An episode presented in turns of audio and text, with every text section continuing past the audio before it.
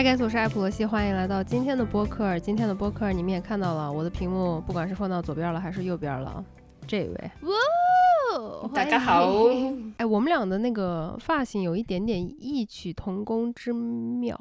不，我们俩的发色，因为昨天晚上我突然突然想了一下，我就在想，我们可能是某某中学，就是那一届里面，再加另外一个人，应该是发色非常。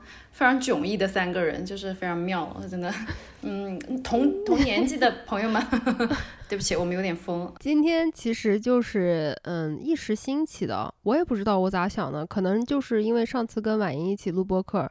然后剪出来的这个 你在摆姿势。嗯，对了，我不知道看哪，你能不能告诉我是看你还是看那个？你看镜头就可以。啊啊啊，好的。没事儿。嗯嗯，我可能就是跟婉莹拍这个异地播客，我觉得出来的效果还行吧。然后我就在想说，既然现在已经疫情了嘛，我之前想的就是疫情。什么时候结束我就去成都看你，看你的时候呢，边拍视频边拍播客。现在觉得说已经彻底放弃这种希望了，这种无缘无故的希望是没有太大的必要的。然后疫情也不会结束的，我现在连单元的门都出不了。对，下一次见可能是 你儿子上小学六十大寿了，我觉得。你小学，你儿子小学毕业典礼要表演弹钢琴，然后要叫我去看的那种。在新疆舞，新疆舞可以啊，可以啊，不忘乡情是吧？然后我就给他发了个消息，我说你要不要跟我录远程播客啊？然后他东七东东拼八，哎叫啥？东拼八凑，东拼西凑，东拼 东拼八凑是啥？西拼七。东拼西凑，七拼八凑和东拼西凑，七拼八凑和东拼西凑。对不起，我少数民族汉语不是特别好。啊，梁老师此刻现在这个蓝牙耳机是后面带着线的那种蓝牙耳机，而且 一边是有那个塞头的，另外一边那个塞头被他儿子是吃了还是直接拔了扔了，也不知道。现在有我找到了，就是但是昨天给他给你看的那个版本给大家看一下，是这样子。我咋这么顽强呢？对，这样子的一个金属头。对对对，他昨天就是把那个金属头 往耳朵里面插，然后跟我试那个 效果。然后相机是从单位跟同事借的，是吧？对，我们俩应该都算是表达欲相对来说很强的人了吧？在不同的环境当中来看。的话，对对对对对对，对于想要表达的人群，面对这样子的人的时候，可能非常能表达。但是可能你把我们两个随便放到一个 party 里面，就是会那种，盯 三个小时，然后就说我什么时候可以回家？对，嗯，就没有办法。你应该会比我要好一点嘛，social 的话，我有那个 social 开关，你懂。但是我真的浑身都，反正就是你懂，就大汗淋漓，然后就是。没办法，就说完了以后，感觉回去一定要干一些就是很自我的事情，再回来找补一下，对，你懂吗？所以你也觉得就是社交这种事情对你来说是，嗯，能量消耗的吧？有一些人社交对他们来说是能量充电，你觉得是消耗吗？对我来说是完全就消耗。我觉得我跟你差不多，就是基本上现在已经处于一个没有社交的情况吧。但如果我们俩这种算不算社交？我们俩算的，我觉得是算的。只要我们两个在发信息或者打电话，或者是呃现在做这个，都是一种 interaction 嘛。嗯，我觉得只要是互动就算。然后对我来说，任何方式与任何人、任何行为的互动都是一个非常大的消耗。所以，即使是我爱你爱到死，愿为你吃屎，可是我今天跟你通了两个小时的话以后，我也需要远离你一段时间，我才能把自己恢复过来。哎，那可是你跟。凯文老师见面的频率也很高呀，我们在这里可以说汉语，可以说一下坏话的，也是没有关系。你跟凯文老师，你怎么就不厌倦呢？啊，Actually，Actually，我跟他见面的频率反而比较低，我们俩住一栋楼，可是一个礼拜可能见一两次。哦，那就还好。对，这个已经是我的，就还好。我的，嗯嗯，对，就是如果说一周多于两次的话，我就会觉得说。嗯嗯，就是想象了一下楼上楼下的关系，就我就突然回到了我们那种亲属大院的那个时候。对对对对对，你就觉得楼上楼下应该是每次晚饭都去借醋啊、借酱油的那种。对对对，就是那种，哎，今天吃大盘鸡，要不要上来坐一会儿？哎呀，这就是这种，哎，我们家娃不那个啥，没人看了，你帮我看半个小时。对，就基本上都是处于这样的。对。要么就是我刚蒸了花卷儿，我给你来送一点儿；我们家炖了牛肉，我来给你 送一点儿。就是那种邻里关系，对于我们这种天池脚下的人来说，应该就是这样子的形式。所以现在呢，I prefer Shanghai, I prefer big city like this. Everyone is so cold, I like it。其实是这样子的，我们两个录这一期节目的时候呢，是白色情人节这一天。我当时就想，这周的话，这个选题我就往白色情人节这个上面靠一靠。但是呢，我就当时发了一个状态，我问大家，我说白色情人节你们有什么想法吗？你知道，在评论里面大概只分两类的回馈。嗯，第一个问我说，白色情人节是啥东西？第二个问我说，为啥要过这么多节，累不累？这两个是差不，这两个是一类的，你懂？然后我忽然就感觉到了，好像是有那种。年龄的 gap 在的，是不是？是不是对于我们八五后的人来说，白色情人节应该是一个人尽皆知的东西？知道，但是其实真正过的人，你过过白色情人节吗？我没有，我没有男生在二月十四号给我表白，然后三月十四号等我的巧克力，没有。我昨天看到这个选题的时候，我想说，这真的是一个给三十五岁的女性的话题吗？我们可以以一个三十五岁的女性视角，我们两个的这个人生的这个 path 很有趣。我觉得我们两个青少年的时候是两个极端。然后三十五岁的时候，好像在心态上面统一结合成为了一体。对对对，就有一种那个殊途同归的走法。对对对对对，哎呀，成语用又疼，我啥啥不知道，你啥啥都会。哎呀，太厉害了！毕竟毕竟汉子啊，你知道呢。Anyways，我先跟你说一下这个白色情人节啊，它呃，按理来说是这个西方。人对于情人节的一个延续，最早起源于公元三世纪时的罗马。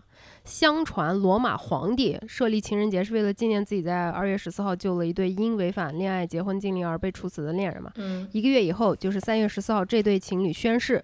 至死不渝，后来变成白色情人节，开始流传到其他国家。普遍认为日本是最早接受并且推广这个节日的一个国家。那具体的表现就是二月十四号，男方送女方一份礼物，主要是玫瑰花或者是巧克力。然后呢，三月十四号白色情人节就该轮到女方送男方礼物了。以我们两个的这种心态的变化，就可以看到其实。年代的隔阂，哪怕就是差了三岁吧。假如说九零后跟我们是差了三岁，我觉得在很多不管是女性意识的觉醒方面呀，还是这种自立自爱自强啊，都就是那个转变是很大的。对我们感觉八零到八九吧这段时间的女生，我我感觉其实是生长在一个特别的嗯强烈的物化女性啊、贬低女性的一个。时代，而且我们是认为那个是正常的嘛？就我们那个年代，我们的网上用语是公交车这种词汇，对，然后黑木耳这种词汇是哇，我现在说这些词，我心脏都会有一点就是不舒服了。但是就十几年前那个网络社会，我们上网的那时那时候，这个是一个很酷的词，然后很潮的词，这是一个很 OK 的用法，而且是这种。每个人都觉得是认可的，没有对此表示不是不是说认可吧？你可能会稍显不适，但是整一个的氛围都是让你觉得对这个东西没有什么可抗议的点。全民的文化都是倾向于这个判断或者是这个说法的。嗯，然后对，嗯，虽然你可能也笑不出来，但是你真的也没有说有有过任何很激烈的反抗。对，因为可能也没有说到自己身上来。对对对对对，我觉得我之所以没有反抗，就是完完全全是我没有那个思考的能力和意识嘛。然后当时这些呃，只是在性羞辱女性的词跟我搭不上什么关系，因为我的这个性。的启程点非常的晚，所以我就感觉好像我是相对安全。就曾经的那个 mindset，就是这件事情它不会落到我头上的，所以呃别人怎么样是是别人的事情，跟我没有什么太大的关系。那当然现在回过头去看，就会觉得那是非常错误的。但是我就在同期会比较去看九零后啊，包括我工作里面接触，你也应该是接触零零后的这种。几率会很高，然后你就会发现说，非常多，他们的那个思想方式其实跟我们这一代也是有很大的变化的，就是他们的那种，呃，最起码没有，虽然说没有到 critical，但是最起码会打一个问号，说 why 为什么的这种会比我们多很多，而我们好像是就是驯化的最好的那一代，就老师说什么好，家长说什么好，没有人说凭啥。我觉得再往再往我们前面的代，当然才是被驯化的更好的。你基本上就是七零左右的这一辈，你其实很难看到说对这个事情有特别明显的反思，或者是变得非常非常对非常抵抗的这样子的的个例非常少。但是八零还是有，就是明明显这一代里面还是会有零星跳出来。但是我觉得到九零之后，就基本上是一个普遍意识了。比如说我们在。班里面上课嘛，然后就是那，我有一个女生就说了一句，就说啊，就来姨妈，然后肚子痛，然后嗯，他们班男生就说夸张了吧，哪里会有那么痛啊，你装的吧，哇，这件事情就全班女生把他就群起而攻之。棒哦！然后你以为不痛，你来试一下。然后就诸如此，你们这种就是诸如此，他们会这样说，就是觉得你又不是，你凭什么说我是装的？对，就所有的人，基本上每一个人都有这样的意识去做到一个反抗。然后我会觉得，嗯，还蛮不一样的。因为你想想，如果换到我们那个年代的话。呃呃，男生如果这样说一件事情，其实没有什么反应的。对，基基本上来说，对，就那种 pick me girl 会附和男生说哈哈哈怎么怎么样的。但是好像对，呃，所谓这些像我们这种比较懦弱或者说比较善良一点的，可能最多就是不发声，或者是觉得心里面默默的有一点怨厌恶那个男生，但是没有人会。嗯，起来，但是有一个比较有趣的点呢，就是我觉得，嗯，尤其是八五后、八零到八五，差不多吧，这十年时间的女孩，还有一个特点就是，我们比七零后的那一代更加在我们更年轻的时候有，呃，开始遇到这些可以给到我们女性启蒙的这些资源了。嗯，所以就反而就是有一点 卡在中间的那种感觉。反正我自己的整个。呃，自我独立的这种女性的意识觉醒，我觉得是相当相当的晚的。嗯，呃，真正可能是三十岁左右之后。我也差不多，因为就是嗯，你知道我会有我有一段留学的时光。对，我其实会有思想意识方面的转换，是在留学的那段时光。但是真正其实你要说做到。非常全面的系统的认知，包括你反映到生活里面，对去对于这些东西的变化，其实还是有很长的一个过程的。我觉得，当你又再次回来，就是去感受到这个这个这个社会的一些可能舒适或者不舒适，或者是你从小没有意识到的东西，其实还是需要一些时间。那个评论里面啊，就我第一个说白色情人节，大家表示疑问的评论里面有一个人，他说他跟他姐妹算了一下。谈恋爱，如果正儿八经，现在嗯，大家就是媒体上面这些说的节日都得过，一年二三十个。我当时听到二三十个这个这个数字，我感觉如雷轰顶。我记不得生日嘛？你记不得我暗我明恋，就是我曾经爱你的那个前男友。就对不起，我年轻时候真的很惨的。我最爱的那一个男孩，他为了呃追梁老师，然后假装成为我的朋友。然后利用我靠近他，然后他俩谈了几年啊？初一到，我觉得他应该还是把你当做朋友的吧。他高中的时候告诉我，他当初接近我是为了追你，好心痛。真的吗？对，嗯，就那个时候我们两个就绝交，然后就呃一直到高三毕业都没讲话。他跟这位男子的生日隔得很近，我到现在录节目的此刻，我都还是记不清。他是十三号，你你是九号，还是反过来的？好像你是九号，你确定吗？他是十三。哇，你真的告诉我一个可怕的真相！哦，原来他更重要一点哦。没有，我真是记不了。嗯，我我我是九号，你是九号，对，就我记不住别人的生日。你们刚刚也看到他那个表情，就是白眼已经翻了。我生活里面不光是他，我姐每天每年都辱骂我。因为每年就算我上了闹钟，我也记不住我姐的生日。我两个姐姐都是这样子的，我爸妈就更不用说了。当我记不得他们的生日的时候，他们就一遍一遍的说我不是人，没良心。所以我知道你为啥的那个每个微信名字后面都有备注，备注都有别人的生日，备注了也记不住。好的，就是那种一般就是会骂我的人，我会备注一下。然后最夸张的是，嗯，有一次小白。他就在骂我嘛，我到现在也记不住九月大概什么几号的时候，他就说行了，朋友没得做了。然后我就说怎么了怎么了，然后后来才发现我又把他给生日给忘了，然后发红包才把这个友情给拯救回来，压下来是吧？现在都用用钱安抚是吧？啊，没有钱解决不了的事情，哎呀，不要跟我说了。就是 尤其对我这种就是没有办法记得住别人生日的人，其实什么纪念日啊。然后生日啊、节日对我来说是酷刑哎。然后我是自己的本位的思考的这个彻底的这个方向打开了以后，我才发现这件事情对我来说是不舒适的。在以前我一直都是在嗯别人给我洗脑之后，自己在帮忙给自己洗脑，觉得说我需要过节日，我需要男的在过节的时候给我发红包。然后我需要记得我们的纪念日，我需要记得我们三十天纪念日，我要记得我们的一百天纪念日，我们要记得我们的拉手一周年纪念日，就是那种当时的那个环境就是这样给我们洗脑的。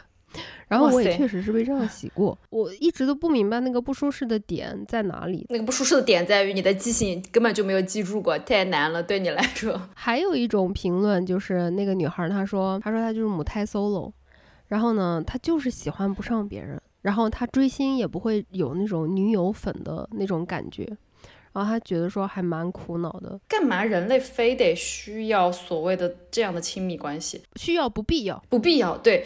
嗯，比如说，其实不一定是说情侣或者是这样的东西才能够给你这种情绪的安抚或者是什么东西的。好的家人、朋友，包括你们家那个库尔班小猫，呃，都是一样的。就是这个东你喜欢不起来这个，你总喜欢得了这个，对不对？不是说非得要一个人类，或者非得是固定的是个异性，呃，然后对吧？然后嗯呃，三二月十四给你送玫瑰花，然后那个啥，嗯。还有七个烤肠，八个烤肠，哦，对，这样才可以。所以我觉得很正常啊，就是喜欢不上，说明就是也不需要非得去喜欢啊。你可能会有别的喜欢的东西，不是非非非，甚至人类都不一定，就是不是人类都不一定，对啊，就很正常。对呀，我我前阵子学到一个科学知识，内啡肽这个东西啊。不光是谈恋爱最上头的时候才会产生的，内啡肽是如果你高度集中做一些事情也会产生的。所以，比如说有些有些学者他做学术研究的时候，他会产生非常多的内啡肽，呃，多巴胺也是的。多巴胺我们都知道，就是嗯，这个科学已经证明了，多巴胺如果说你这种运动啊，是长跑啊，或者是这种无氧运动啊，有有些人是有氧运动，你的脑子就是会分泌多巴胺的。所以为什么运动完了之后会觉得这种，呃，压力减轻也好，还是状态比较好？包括肾上腺素，都不说什么别的精神追求上面的东西，肾上腺素是你去游乐园坐过山车就可以得到的东西。就，然后在你紧张的时候也可以有，在你激动的时候也可以有。然后当我得知这个科学知识说内啡肽并不是，呃，跟情感就是这种亲密关系的情感所死相关的时候，我忽然之间就觉得。我内心解放了非常多，因为比起这种不稳定的人类与非常不稳定、不可靠的人类的亲密关系，尤其是尤其是爱情这种在于基础上来讲是非常缥缈的这种 关系上面的话，我更倾向于内啡肽。我可以通过剪辑也好，还是 举铁也好。还是高度集中的做任何事情也好，如果我以后再产生一些什么别的兴趣的话，对，我觉得从这方面汲取更可靠，对，我也会更对啊，而更偏向于最简单，就呃想让自己高兴，可能这件事情如果对你来说就算太难了，吃两块巧克力嘛，是不是啊？吃点炸鸡嘛，朋友，我觉得就还好吧，无所谓的。我一直如果说用洗脑这个词，我怕得罪到有一些人啊，但是我实在是。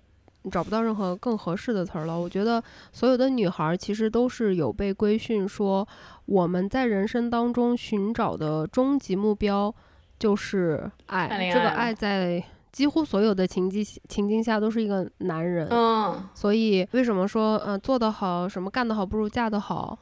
我觉得这个是每个人都逃不掉的，除非你真的你家从小的父母的这个环境就告诉你，女孩跟男孩没有任何不一样。对。女孩，你可以去追求事业，然后你不一定要靠男的。然后你学校的所有的环境的人都给你这样说，那好，不受这个方向的影响的人可能会有，但是最起码对于我们来说，我们两个八七年出生的人来说，我觉得是不太可能的。你看到的所有的电影只有一种 happy ending，就是两个人浪漫相遇，然后然后结婚生子。对啊，对，就是结婚生子，难道不是噩梦的开始吗？对呀，所以后面就不演了噻，你知道吗？对，所以这些东西。就甚甚至不是给你一个规训，它甚至就是一个唯一的模板，没有别的可能了。对，它不是说给你选项的问题，不是说我可以过 A 生活、B 生活，而是我们只有唯一一种生活。然后我觉得最难的就是我们这一代的人，可能甚至在摸索那个选项到底是什么。对我可以做一个什么非 A 的选项，非唯一的选项，这个东西其实需要非常花非常多的时间或者是过程去去了解这个玩意儿。对，而且过程也很痛苦。对，就是你对于表白这件事情有没有过什么后悔？就是你的曾经一任男友，我要说这个的是啥？你知不知道我们的那个学校背后的那个操场？你肯定知道，我们俩去的同一个学校。冬天下雪的时候，我用我的脚踩雪。然后踩出来了一个他的名字的印子，然后在底下踩了 I heart you，我忘记了，反正就是打的 BB 机，然后给他留言说让他到后操场。哦，结果当天你跟他去了他家，你还叫我去一起玩啊？因为你知道我小的时候，我就是觉得大家在，我是那种就是我我真的开智也非常晚，我觉得。就是这种东西，就是大家在一起玩，你懂吗？就是所谓谈恋爱也是大家在一起玩，人越多越好。就是 我一个人在那个大学里面，我刚踩完脚印，想鼓起勇气表白，曾经没有成功的表白。哦，这是没有成功的。其实我想 Q 的是另外一个。我现在看着我大纲，我没有办法提问，因为你一直在提问我。我其实想问的是另外一个跟日记有关的那个。日记有关的日记，日记。我爱过的男人实在太多了，我这三十多岁，年近四十，我真的已经记不清了。我我是想问的是，比如说，哦，等一下，是因为你跟他最好的那个朋友谈恋爱？没有，没有，我只是跟他认，我只是跟小可爱认识，没有，没有那个。你们俩谈呢？你们俩当时就是谈了？没有，没有，没有，没有，没有，没有，没有，没有，完全没有。他当时，他当时跟一个维族男孩谈恋爱，然后这个维族男孩汉语真真不会讲，然后 那个时候。那个是我人生第一次开始，就是冒出一个疑问，没有炸指的意思，就只是一个疑问。我说：“那你们俩在一块说啥？”他说：“不说啥呀，就是他一般都是推着他自行车低着头走，可帅了。”真的，真的，就是。我你现在让我回想起我们俩没有说一句就是可以沟通的人类的话语，你懂吗？没有一句。我们学校有一个民语部，有一个汉语部。民语部是维族小孩，然后汉语部是汉族小孩。然后我是那种呃非常少量的民考汉。然后当时呢，我们他们是比我们高一届吧，高一两届啊，好像是。然后呃，这个男生他长得真真的是很帅。我觉得他除了可能个子矮一点的话，就基本是可以去出道当偶像的那种帅的程度。然后，可是问题是这个语言的鸿沟，就是那个男生真的不太会说汉语，然后 梁老师也不会说维语啊，然后他俩就搞到一起，然后莫名其妙。我说，那你们两个到底要在干啥？怎么相处？你这样说起来，他前他上个星期还要还给我朋友圈有点赞哎。哦，你们还有微信呢？哎呀，当时我我我记得那个是我第一次对于人类这种嗯，就是跨语言的恋情 产生了疑惑。我说，我就问他，我说怎么谈啊？所以整个谈恋爱的过程就是在走路，两个人走路，然后我看着他说推着自行车的样子好帅呀，从来不太动，动到你们家单元楼下说，呃，走了。真的没有想到又把我自己绕进去了，牵起一段不必要的回忆。你不说的话，我真的是不记得有这件事情。总总之，他当时就是搞了一个这种跨种族、跨语言的恋爱。然后当时就是我暗恋的那个男生，也是民语部的一个维族男生，然后长得啊，真的太帅了。然后我超爱他。然后我就写了一封情书，然后里面还放了个什么首饰还是 拿纸啊？一本日记，OK 啊？一本日记，让他拜托那个自行车男去转交给那个男生，因为他们两个是最好的哥们儿哥儿们。不讲后续嘛，但是你给你做出这个举动之后。我不知道后续是啥，我我也不太记得了。I genuinely forgot，我也忘了哎。但是好像就是人家没搭理我吧？他好像没有做出什么回应，好像是，就是类似于他知道了，但是好像就没有什么回应了。具体的好像对于这样子的东西，你你觉得你是现在回想过来，你一你有觉得后悔吗？二再给你一次机会，还会这样做吗？三你觉得？纯吗？四，你觉得这些东西对于你未来的生活有什么影响吗？就是如果说放到现在的心境，呃，回头看的话，只会觉得说，哎，cringy，就是那种尿战。嗯嗯，但是当时我记得，我当时是那种真的是下刀山火海的那种果敢的感受，哎，就是真的把自己放到最 vulnerable 的那个情境当中。当然，脑子里面幻想都是他看完我那个日剧就觉得说完蛋了，怎么世界上有这样子的一个仙女，我竟然没有看到她，我竟然被她胖胖的外表、丑丑的衣服和短短的头发给蒙蔽住了我的双眼。不是，不是，你当时不是这种想法。你当时的想法就是你，你确确实实知道，呃，就是他肯定不可能喜欢你嘛，因为他不知道世界上有你这样的一个存在嘛，对吧？然后呢，然后呢，好像是因为他们要毕业了，那是我跟你说的，我自己内心不能不能当时不能给你承认的，我肯定是觉得他一下子会清醒的意识过来，他错过了一个仙女，然后就彻底爱上我，然后他是我的道明寺，我是他的杉菜。个人尤其特别讨厌这种假设，说让你回到十八岁。你会怎么办，或者是怎么？对我不想回到十八岁。我对我来说，我的整个青少年期，我的儿童时期加青少年期是噩梦。我这一辈子永远不想再经历第二次，不想感激任何那些经历。No，他们给我留下了无数的创伤。他们让我成长了吗？是让我成长。So，如果说你必须要把我放到这种假设的情况下，我觉得现在。呃，回头去看，如果我还是当时十几岁那个自己，然后觉得跟这辈子这个人可能没有什么交集了，但是这个是最后赌一把，他爱上我了，我俩就结婚，给他生孩子去了。你现在可能已经三个孩子了。嗯，如果说现在回头去看的话，十几岁应该还是会继续做出同样的选择的吧？就这个还挺有意思的。可能我我本来会本能的认为说，我现在肯定会觉得说啊，再也不要。但是我现在看一看，想一想，哎，好赶哦。很勇，我觉得。嗯嗯，是的，把一整本日记都给别人，我觉得太勇了。就你你换，而甚至是现在的你都做不到的事情呢。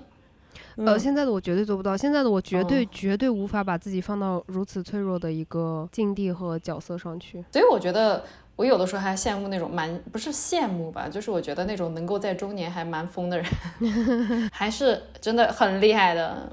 所以为什么大 S 结婚的事情，我就是就让我笑了两天。当你如果无权无势无言的时候，你是一个疯女人，你真的非常容易遭到一个诟病，对吧？对，当你有权有势又有颜，什么都有的情况，你做一些疯事情，大家就会觉得哦，你做的好有趣啊。但是我我我对这件事情并没有在那个 agree 或者是不 agree 的问题里面，就是觉得有趣，很棒。啊，就这样的人，你能干嘛呢？你干嘛要说哦，这是个正确的选择，这是个错误的选择？他们以后会怎么怎么样？怪你。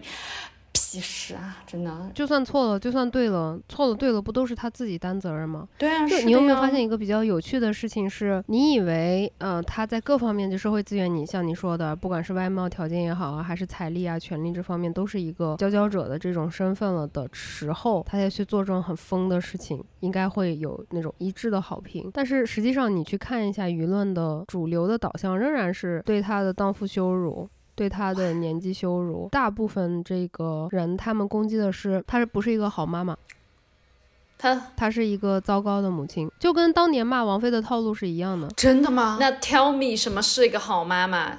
就是跟小孩拿一个绳子这样永远绑在一起的，这样子是不是整天在家哭哭的不行，然后永远。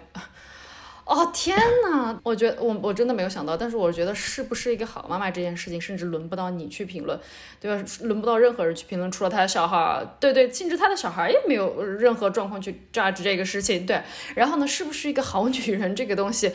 哪里轮得到你来啊？哦哇哦，这是他女人自己能够去哇，甚至好不好这个定义有那么重要吗？你在乎的是哪一种好？morally good 这种道德上所谓的好，还是哪一种好？你给我的一个所谓的好的标准是什么？服务男人的好啊，就这么简单。哦哦，真的上头哎，这种听到真的上头。我当时看到那个就是辱骂他作为一个父母啊，作为一个家长是多么的失败的时候，那个时候我是真正的很生气的。就像，因为我一下子就想起来当年的人是怎么骂王菲的，他们就一直拿王菲谈恋爱这个事情，然后说窦靖童是个怪胎，是这样那样的。哎，人家窦靖童非常的成功，OK，而且我觉得在大部分的青少年来讲，他的那个性格已经是非常非常非常的好了，看起来也就是最起码对，就是最起码人格上面展现出来的是比大部分的人健全很多。然后，呃，拿他第二个孩子不停的开玩笑，然后说，就是包括，嗯，十几年前对于窦靖童的采访，就是他所有的都是你要你喜欢哪个爸爸呀，或者是后来他当歌手了之后，一直不停的问他说，那你叫不叫谢霆锋爸爸呀？就是没有一个人问他他在做音乐，他的音乐做的相当相当的好，非常厉害。然后呢，没有人在 focus 在那个音乐上面，大家都在问说，哎，那你妈跟你妈睡觉的那三个男的，你来聊一聊。就是这种的话，其实是一个非常可怕的。对于大 S 的攻击，也在于说，哦，那到时候那个你小孩要叫叫那个韩国人叫爸爸。关你什么事啊？关你什么事啊？Whatever, fuck you！没有任何一个人有权利说别人不是好妈妈。我们的这个节目在录制的过程中就已经出现了非常大的困难与挑战啊！我本来是想着可能后期剪辑的时候会出各种各样的问题，在录制的过程中经历了梁老师的这个摄像机，因为也是从大概四五十岁年纪的同事那边借来的，可能有二三十年前买的吧。摄像机录不动了，就换一个 iPad 录。我我真的觉得就是没有任何人，哪怕你自己是一个。母亲，你自己是十八个精英的母亲，你也没有任何任何权利去指着另外一个女人的鼻子说你不是一个好妈妈。No，嗯，只要是对任何人。指做出这种指责的人，在我这儿来说，你就是你死了，我不可能跟你有交往，我不可能跟你有对话，你对我不存在。我觉得人还是需要给自己一些情况，让他去成长吧。就是我在说这些话的时候是真的合理吧？嗯，对。然后你也听到，包括现在现在的时代不像我们以前，因为它单一环境很单一嘛，你收不到其他的反馈。现在的反馈是你其实可以看到很多很多人会告诉你有一些别的想法的时候，你开始其实是可以给自己。一些怎么讲？一些可能性的，我这样想是是可以的吗？是有意义的吗？或者是说这样的有可不可以有过一些转换的这样的想法？我当然是觉得我到了这个年纪，可能我当了妈妈，然后才对于这些嗯母亲会有一种就是根本的这种认同。这个东西甚至是我自己我没有小孩的时候的我自己都不能够理解的。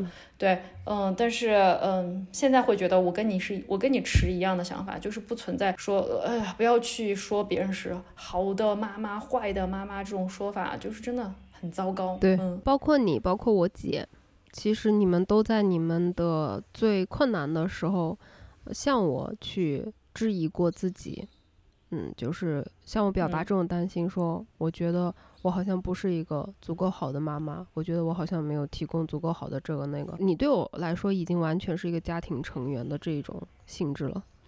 所以，当我的家庭成员向我诉说这样子的痛痛苦的时候，我真的就是很心碎的。我没有办法再更强烈的一遍一遍的去来 validate 你们的这个身份。就是无论你看起来所谓的在外界来讲多么的糟糕，但是我坚信你就是世界上最好的妈妈，你就是最爱你自己的孩子，这个是毋庸置疑的。就是没有任何人有权权利这样子去评判，也没有说反过来吧，但是。我经过这些年之后，我就坚决的发现，说是的，我很确定我是不育，呃，丁克。嗯哼。但是，我没有想到过说你会在我的人生当中，我是生小孩，对，告诉我说会扮演一，就这么快，就是对，然后变成一个母亲的角色。因为我我其实。就是后来我反思下自己，就是我其实是这样的人。我我突然想起来一个，也不是一个梗吧，就是我呃，我今年不是去了下杨。他们家嘛，然后呢，对我们来说，他是别人家的那个小孩，你知道吧？就是永远人人家考第一名的那种。然后，但是他他说我是对我对他们家来说是别人家的那个小孩。他他爸会说，他说你看你啊，什么事情都没落下呢。呃，该读书的时候就读书了，该呃考研的时候就考研了，然后该生小孩就生小孩了呢。然后说回来呢，就是我我确实觉得我好像是我我不太是一个理就是理念先行的人。就是我，我是那种先干了再说，对，先干了再说这种人，因为我觉得可能脑子不好用吧，你懂吧？就是我特别喜欢先去做一些事情，就即便这些事情可能在别人看来是不合理的，或者不符合我这个惯性的，但是我会觉得这个东西给我，可能它会很困难，会非常痛苦，嗯，然后会非常，就不管是留学也好，或者还是跟小朋友有关的各种各种东西，它会其实就是非常冲击。对，但是呃，我我喜欢这个东西，对我喜欢不一样，嗯，就是嗯，我们不一样，我我喜欢就是嗯，他不停下来吧，他可能就是这个冲击给我带来的是，比如说我对于小朋友有了小朋友以后，然后我整个人对于所有东西的看法全部被置换了一遍，被 reset 了，嗯，这个东西其实是我没有想过的。但是我、我我当然我永远尊重这个，就是我认为我我婚不婚，我育不育的这样子的所有的对，但是我会觉得我愿意做这个事情，是因为我觉得对。它可能对我会有很大的意义。嗯，对呀、对呀，那就这个，我觉得才是一个正常的活法和相处的方法，就是共存的方法。你选择婚育，嗯，我非常支持你，然后我以所有的方式祝福你与帮助你，呃，以及提供你所有需要的情绪支撑。我不婚不育，他非常的尊重我，然后也绝对不会给我坐下来说，哎，你还是要找个男人结婚，你还是要生个孩子、啊。我就想到这句话，哎呀，小孩嘛，你生了以后你女人不就知道了，生小孩就是不完成的哦。就是这种，我真的觉得没有必要，我们互相之间没有没有任何的必要去劝。然后我感觉好像这个也是哦我们两个的感情里面对于我来说最珍贵的一部分。呃，即使是在我们两个人心态极致的不成熟、心智也不成熟的情况下，我好像觉得我们两个始终是有一个界限感在那里的。这然后这个界限感具体的表现出来的就是你接受我自己去选择的所有的东西，并且你觉得都是对的。然后我接受你自己做的所有的决定，并且我觉得都是对的。我们两个从来对，就没有有那个互相碾压的过程。对，嗯没有在任何一个，哪怕是我跟西安的那个男的谈恋爱，他当时在德国，然后我记得特别清楚，我在那个过道里面给他打电话嚎啕大哭。应该那个时候是我时差问题的话，你应该是大半夜。就是在那样的情况下，他也没有跟我说，那你为啥还不跟这个男的分手？就是梁老师在他人生过程当中，他没有对我有一次就是这样子提出质疑，或者说有攻击的任何的角度。他无非传达的就是我爱你，然后我为你担忧，然后我只希望你好。然后我感觉我好像也是这么去做的，就他做的任何事情，在我这里我不会用什么伦理标准，还是什么道德标准，还是什么感情标准，没有，我觉得他好就可以了。然后等到我 尤其到了这个互联网冲冲浪世界了以后，我才发现这是这人世间何等珍贵的 一种关系，就是。互相包容和互相尊重彼此的界限与差异性这件事情是如此的珍贵，珍贵到了我回头嗯看看，我就觉得说，哦，那我还是挺幸运的，我从小就有了这样子的一个关系，然后甚至他给我带来了一种好像自然而然的感觉。然后就是嗯说到这个从小嘛，我就跟你们说，我跟梁老师这个恋爱史是特别不一样的，就我没有夸张，他是我们学校的校花儿。然后哦，你这样子说，肯定要给我批十倍美颜。嗯，哎呀，老去不是罪过啊！当时就是不管是我就刚才我也说过了，就是那个语言不通的人也来追他谈恋爱，然后那种高三学长就马上要去上大学了，莫名其妙也有。然后我暗恋的我们这种同年级的那种阳光男孩，呃，篮球对手也有。我跟他就是，嗯、完全相反。呃，可能我在外貌上面是一个，呃，极度极度的自卑。我相信我现在具体的没有什么记忆了，但是我相信我当时对你的这个外貌上面的嫉妒就是雌竞嘛。出于雌性竞争的哦这种嫉妒和怨恨，应该是肯定是有的，而且应该不少。但也许我没有表达出来，或者是我去投射到别的方面去表达出来，因为我觉得我现在回想回去的话是不可能没有的。啊，我我一直在这个外貌方面的创伤也很多，然后阴影也很多，然后对自己的不安全感但，直到现在我仍然是，嗯、就是不说喜欢我自己的身体，就是接受我自己的身体，对我来说都是难度还是很大的。所以你还有残存残存的呃外形或者外貌焦虑吗？我觉得都不是残存，而是一个非常根深蒂固的，我只能靠呃自己时时刻刻去矫正和去共存的一个东西。因为好像我的心智和嗯精神状态卡在了那个我很胖，我懂。我很丑，然后我不会招人喜欢的那个精神状态里。我觉得我们两个就是一个莫名其妙的，但是又很神奇的交汇点是，我们都是上了大学的某一刻，发现说，我们好像是喜欢同性的，然后发现这件事情的那个，呃，我记得那个过程也非常的奇妙。就是当时好像是我鼓起勇气告诉你怎么样，然后你才告诉我说你好像当时也是在跟女生交往，还是反正就我记得是对，差不多，差不多时间差不多吧。但是我对于这件事情，嗯，没事儿，你继续说，先把你的主线说完。然后我觉得最妙的就是可能现在是这个我们三个人为什么会有一个这样子的交集的一个很妙的地方，差不多也是同一个时候，我们的另外一个发小，一个阳性的同学。他也是给我，他是当时给我写信，就是他在一所很好的大学，然后他跟我说，嗯，他开始跟女孩谈恋爱了。然后我觉得这件事情就特别特，就当时的我来说，我就是觉得我没有那么害怕和那么孤单了。我就好像你和他给我一种感觉是，哦，我我应该不是一个怪胎，好像大家都是喜欢跟女孩子在一起的嘛。然后你也知道，我大学的那几段跟女生的恋情都还蛮久。然后你是跟 你是跟超级女生 谈恋爱的那种，就不是李宇春本人，但是就是那个女生的外形。就当时嘛，当时就是超女非常火，然后李宇春很火的时候，其实有很多呃女生的打扮是。就是就李宇春同款那种，照着买，照着打扮的。当时你给我发那女孩照片，我就有被冒犯到。当我们两个以为说，哦，我们两个原来是性少数群体，我们两个是女同，然后再有一天，我们俩 差不多又大概是一个时间线，发现说，好像男的也不是不可以，好像我们真的不是很在乎性别。然后我才跟我当时的那一任，他自己本身就是双性恋。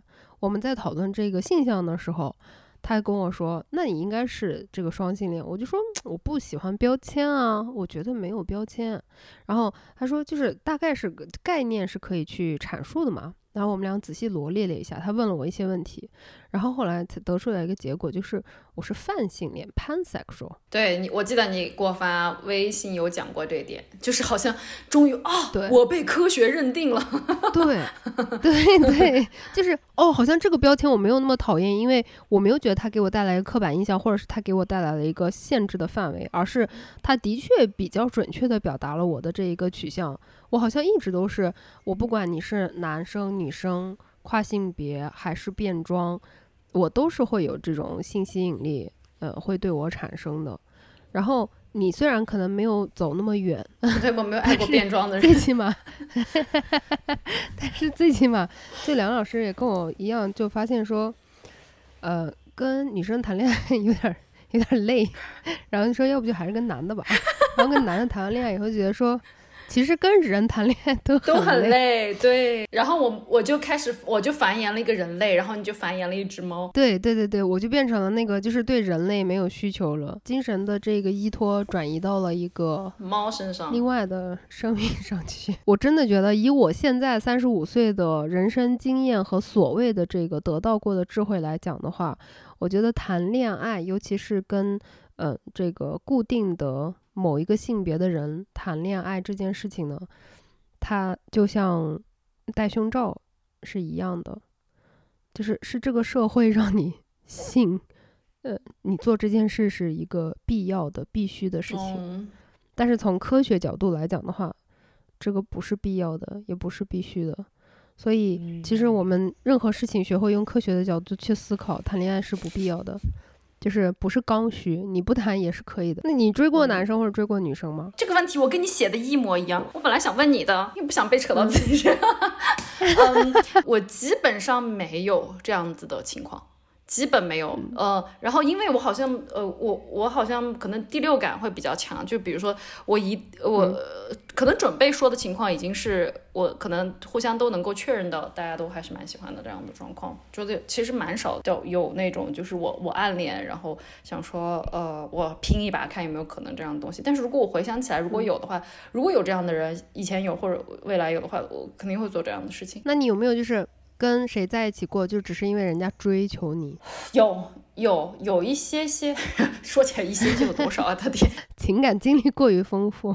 对对，就他很难受，很难受。你觉得这个难受是为啥？就尤其对我们这种情感是需要有需求、有流动的人来说，然后我我不明白那那个在干什么，那个东西可能在青少年的时候，我就说，就是你知道我是这样子的，两就是跟这个人在一起，我两眼就无神，说这在干啥？就是我不懂，然后我也没有，呃，就推自行车回家嘛。他可能是真的是，我可能纯粹只是为了看他的侧脸，他也只是可能为了看我的侧脸，我们俩不需要交流，然后就完了。这是一段基于呃欣赏，不是看你的侧脸，他是你看你的奶，OK？我们两个可能是抱着那个观摩人体器官的 这样子的一个 一个一个标准完成的一段感情，对，嗯，不太一样，不太一样。你肯定也有这样子为了观摩 人体器官，我有哎，对吧？你肯定有嗯太多了，好像大部分都是嗯跟女生就非常容易互相确认心意。嗯，我不知道为什么对哦，很快就嘘个嘘对，女生真的基本上对一下眼神，传几个信息就就差不多了嗯，嗯物种就可以确认了。不是女，可能女生共情比较强吧，我觉得。也有可能女的比较聪明。在看到那个关于这个男生追女生、女生追男生，我我看了一些评论，然后我觉得在说到这些评论之前，我有一个非常重要的点想要表达的，我觉得就是，咱们都先不说最基础的这个女生追男生就会廉价的。这个的逻辑漏洞有多么的多？首先，如果说我们双方是一个对等的情况下，那为什么要有廉价这个情？就这种联想产生，包括我觉得就是仍然到现在时至今日，在说产生一些所谓“对”开头的这个词的这个这这这种想法的人，我都非常想把我的手放到他们肩膀上面来讲说，呃，对啊，这个事儿啊，它的前提是势均力敌哦，它才能对起来。当你在于完全非常低下的一个位置的时候，你仍然还要说，你不要因为这些东西去制造这种嗯针锋相对的这种感觉。我就是觉得说，嗯嗯，grow up，grow up 嗯。现在我们暂时还没有可以针锋相对的任何的 条件。anyways，就是我想说的是，这个其实就是一个很厌女的表现。嗯嗯，很厌女的说法。女生为什么会掉价呢？我们会在什么样的情景下面去形容一个男生廉价呢？呃，相对来说不会说没有，肯定有，但是肯定在你脑子里面就是联想出来的频率是要比形容女生廉价不值钱是要少的很多很多很多很多的。我没有听到过，我没有听到过。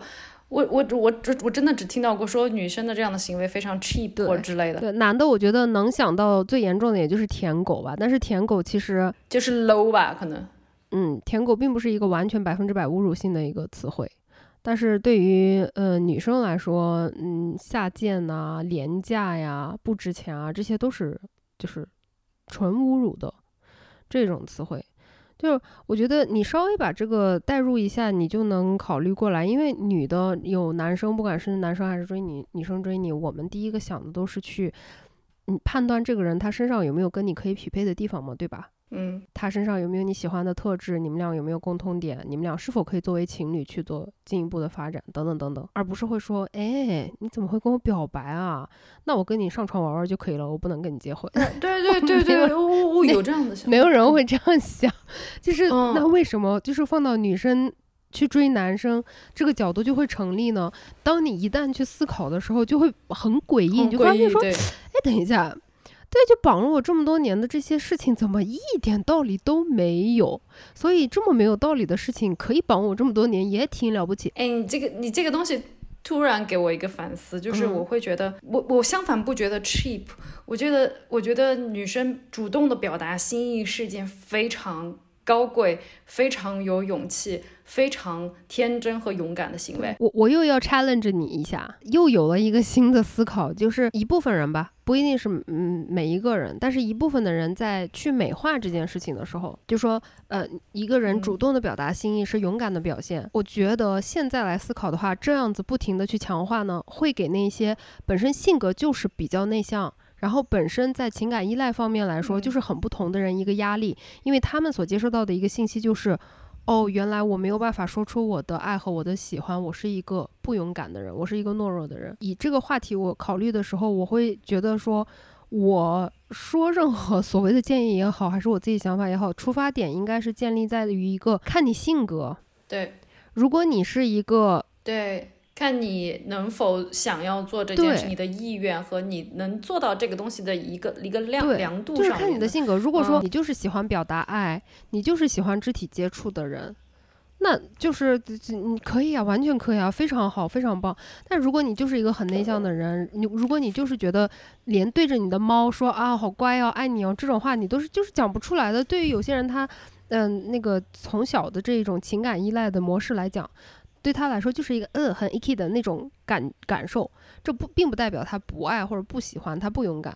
那如果你是这种性格的话，不要就别不要再鼓吹说你一定要说出自己的心思，干嘛要离开自己舒适圈？不要，就是嗯你做你自己舒适的事情就好。所以这个我觉得是我自己对于这个所谓的女孩子该不该追男孩子这一点本身在我这就不成立啊。女的你想追谁你都可以追，无所谓，不要再分男女了啊。对我我也觉得不要再分分成说，呃，就是呃，好像这件事情单独设立给女生去表达一个什么样的情绪啊，很烦。就是我觉得首先一呃，表达心意不分男一不分男女。二，表达心意不分年纪，即便你到了七十岁，你想要去表达你的情感，你也该的。对这个东西，不要说哦，你你就是个老中年死老女人，你懂吗？就是或者是啊，对吧？他都他都这或或者是啊，你长那么丑，也有很多喜欢拿外貌来 judge 的嘛，对不对？你长那么丑，你凭什么还要去说这些？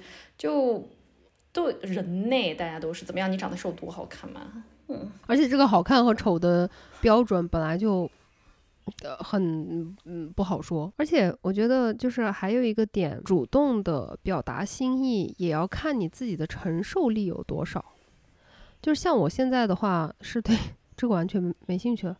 我前两天跟 杨教授还在聊这件事情，我说，呃，嗯我说教授啊，人可不可不可能是从一个 whore 变成一个 asexual 呢？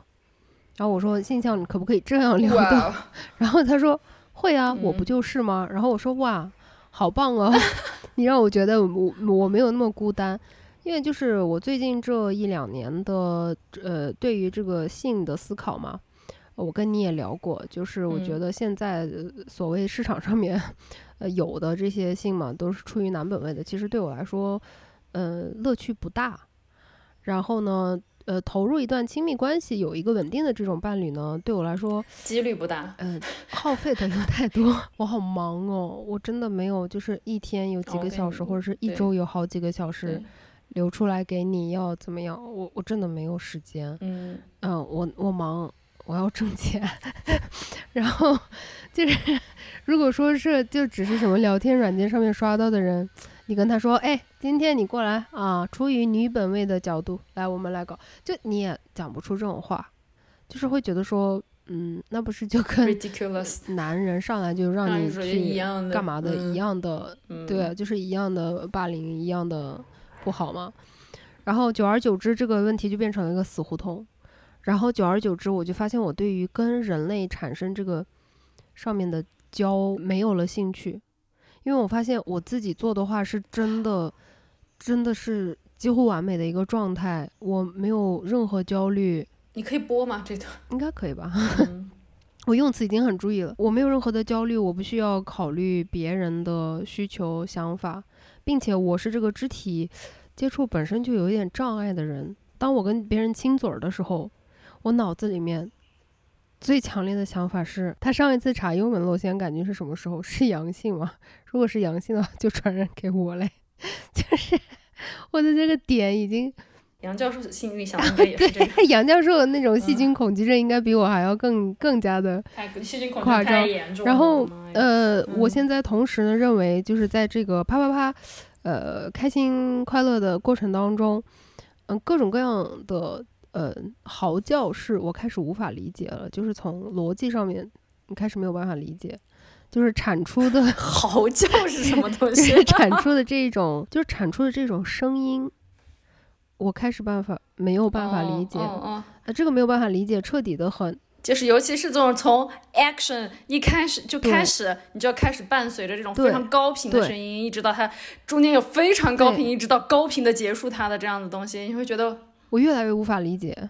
对，呃，然后这也是一套 set 给你洗脑过来的，就是哇，你都这样了，那我为什么？对，就是我呃，对，而且就 对，我们家有一个邻居，就是这个楼可能是因为楼比较老的原因吧，它的隔音很差。然后他们呢，每天四点钟，凌晨四点，然后那个声音真的就，这样说不太好，但是真的听起来很像屠宰场，就很可怕。就是那个声音加上那个家具摩擦与摇晃的声音，然后我就觉得真的，我每次我不是睡不着吗？我睡眠障碍很严重，我四点多那会儿是醒的，然后我就听他们那个声音，我在想必要性在哪里呢？有没有把你 turn on？turn 你 on，如果我需要的时候，我会让他 turn 我 on。嗯，但是大部分时候我就会觉得 this is ridiculous。然后我跟我跟杨教授就就是这个聊这个问题的时候，就越来越觉得说，为什么我会从一个所谓的 whore，就就 whore slut 这种词，我现在是想把这个他的力量。夺回来，放到我自己的手里面。嗯，就是你你你拿这个词来攻击我，对我来说是不可能产生任何杀伤力的。No，我自己来说可以，因为它在我这根本就不是一个贬义词。对，是的，我觉得哇哦，好棒，我喜欢这个词。你以为成为这个词很很简单吗？很难的，好不好？你要付出很多的精神、时间、精力。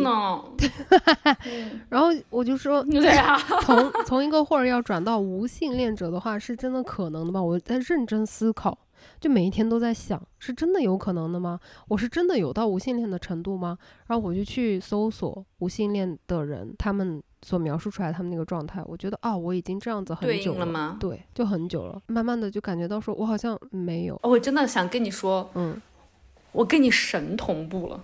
就是，当然这话可能不能播，但是我真的跟你神同步了，我就会在反思自己，我是不是我的社交圈或者怎么的就几乎毫无。然后呢，我对于人的那个界限，我就我就觉得，比如说二十岁时候，我我会尝试跟不同的人有碰撞，嗯，就是会有情感或者是有来去。等我到这个时候，我觉得我跟人类的距离大概有十公里，就是啊，不用不用，大可不必。对我走到街上，然后我在我在看那些人，我想说，嗯，我没有办法，然后。你懂吗？我就前一阵子还能出门的时候，我跟凯文去那个超市采购，采购完回来在等那个过马路嘛，然后就看到前面一对那个情侣，呃拉着手，然后再亲亲，然后凯文就说啊，他们很 cute，然后我就说，呃以前我看到会觉得说哇，好好哦，然后有一个男朋友可以拉着手回家，就好幸福，好羡慕。我现在看到觉得说，哇，下了班还要跟男的。好累，还要拉着手，好累啊！而且那那个身高差，那样拉着，我觉得那个女生站的，她那个姿势肯定也不是很舒服。然后我就想，回家了以后也不能就是一进门就放屁吧。然后也不能一进门就脱光，而且要保持很高频的情绪，互相互动，你知道吗？你不能就是那种躺在那儿那样子露上钩子那样那样抠鼻屎刷手机，你知道吗？对，然后把鼻屎放到那个手机的屏幕旁边，knowing 你会把它待会儿给它清理干净，然后这件事情只要别人不知道就没有关系。就我当时我的那个就是从内心涌上来那种感觉是，哇，好惨啊！然后想说哇，我现在就是过完这个马路，我跟我旁边这个人也没有性关系，也没有任何关系。我跟他上楼上楼下，我自己一个人进家门，我就可以自己一个人，我就说哇，我好幸福，我好幸运。嗯，对，我现在跟你差不多是一个感觉。比如说你的朋友收到了一一束她老公送给她的花，我第一个反应就是哦。我不是我自己就先累起来了，你知道吧？哦，我咋替人家累起来了？我我在累啥？我也不知道。我就想说，你会有这种感觉吗？有，我看到别人就是我我我现在已经不看朋友圈了，但是如果说有什么样的途径看到了谁晒什么，我就会想说，那你要怎么表达感谢呢？然后你表达感谢的界限在哪里呢？对对对，我就是在想道谢呢。那回馈你应该做什么呢？再回馈一场嘛？你们俩肯定又要精心挑选一个餐厅吧？哇，等三个小时。对，等三个小时，你们俩还要在无聊的期间互相自拍一下，并且 social 一下。哇！就我只是就是见到人非常直白的啪啪啪这件事情都不可以，因为那个就是相互见到面，然后说你好，我好，我叫什么名字？那我们现在去哪里开房吧？就这个这个交互，我就会。我就会想说，我都不行，不行，这个我都想到我的泪了。这种交互的行为，让我觉得精疲力尽，我没有办法去做，我选择不做。就是你现在让我谈恋爱的话，我觉得最大的困难在于，我会时刻跟我的男朋友说，我现在处于一个就是精神干涸的状态，请问你可以走开吗？你没有，你没有那个，你没有那个那个马达或者是那个动力了，你没有，就是。呃，真的没有，就是我需要自己充电很长的时间，然后可能一个月可以给你匀出来一两个小时去 交互一下，都已经是我尽力了的状态。但你还会渴望亲密关系吗？渴望是会渴望的，但是自己不愿意付出也是真的不愿意付出，所以看得很清楚，就是我得不到是有原因的。我觉得是因为太过理想化一些亲密关系嘛，所以导致达不到那个要求吧。我以前会这么想。但是后来我发现这件事情也是非常不合理的，就是我所谓的这种过于理想的亲密关系，其实无非就是一个很正常的适合我的亲密关系，我并没有推出，呃，提出非人类的需求，完美标准是吧？嗯，对。然后我觉得反而是因为大家都在耻化这种去追求自己想要的这件事情，所以你一旦就是稍微有一点儿，就是有点要求了，然后大家都会说。哎呀，眼光不要放那么高，为什么不能有要求呢？对，哎，我就觉得咋了？小时候学习你要让人家考第一，跑步你要让人家更快、更高、更强。哎，咋了？找公司就要找华为，咋了？一找谈恋爱就说，哎，行了，要求不要太高，是个男的就够了。不对呀，为啥呢？凭什么就不能去看那个最高最好不，往那儿去走呢？就是傻呀，这些人太会劝了，就。我真的觉得这个社会对我们的规训也好，还是这个媒体给我们的这个舆论方向也好，就一直不停的跟你说，你要提高你自己，你要自律，你要变得更漂亮，你要变得更强，你要变成最好 version 版本的你自己，你要变成一个优秀的人，才有优秀的人喜欢你。听到这种话我就已经上头了。对啊，那把你这这教教训成这样子的人，然后最后有一个猪头三，然后旁旁边人又跟你说。已经很好了，要求不要那么高。可是你们不是让我优秀的吗？我已经很努力优秀了，为什么我不值得拥有一段我自己会觉得非常正常、非常良好和健康的亲密关系呢？那如果没有的话，我认为单身并没有给我造成任何损失，或者是给我带来任何伤痛啊。除了没有给社会做点贡献吧，子宫没有被用起来，浪费资源。风险方面来讲，我觉得也是很不值得的呀。就假如说你一个星期五个小时谈恋爱，当然我的想法很极端，我很极端，我知道啊，所以没有那人咬我，我非常难难受，我天天想那人睡不着觉。就是如果你一个礼拜花五个 小时的时间在谈恋爱，或者十个小时的时间在谈恋爱。然后这个风险值还是仍然是非常高的，因为在这段感情里面，你自己定义的这个成功的结果不一定能达到，不一定是你自己只要努力了就能达到的。但是如果你这每一个星期的十个小时，你想把你的韩语考出来六级，那你一定是可以达到的。这个风险值是非常低的。哦，这句话说完就有人 diss 你，咋了？所以你觉得谈恋爱是没有意义的事情，是不是？活着都没有意义啊！我活着没有意义啊，因为人死，所以活着才有意义啊。我们家阿姨要下班了。我要去接班了，因为这个梁老师家里的阿姨要下班了，她要去带孩子了，我们就录到这儿先结束。但其实也还是录两个小时，最后剪出来多少不知道。同样的问题啊，跟婉莹老师录这个播客一模一样的问题就在于我们两个说话呢说的太野了，尤其是太疯了，就很多东西可能必须得剪掉。那就谢谢梁老师今天来做客，谢谢。我希望我达到了你的标准，我很 care 我有没有达到你的标准。你有。高于我的标准哦，那高于我的标准和我的期待，并且反客为主，牛逼啊！点赞！如果你们希望梁老师之后可以常常回来做客的话，一定要在评论区告诉我哟。那就谢谢你们的陪伴，也希望我们俩今天能够陪得到你们。那我们就下次播客再见了，拜拜，拜拜。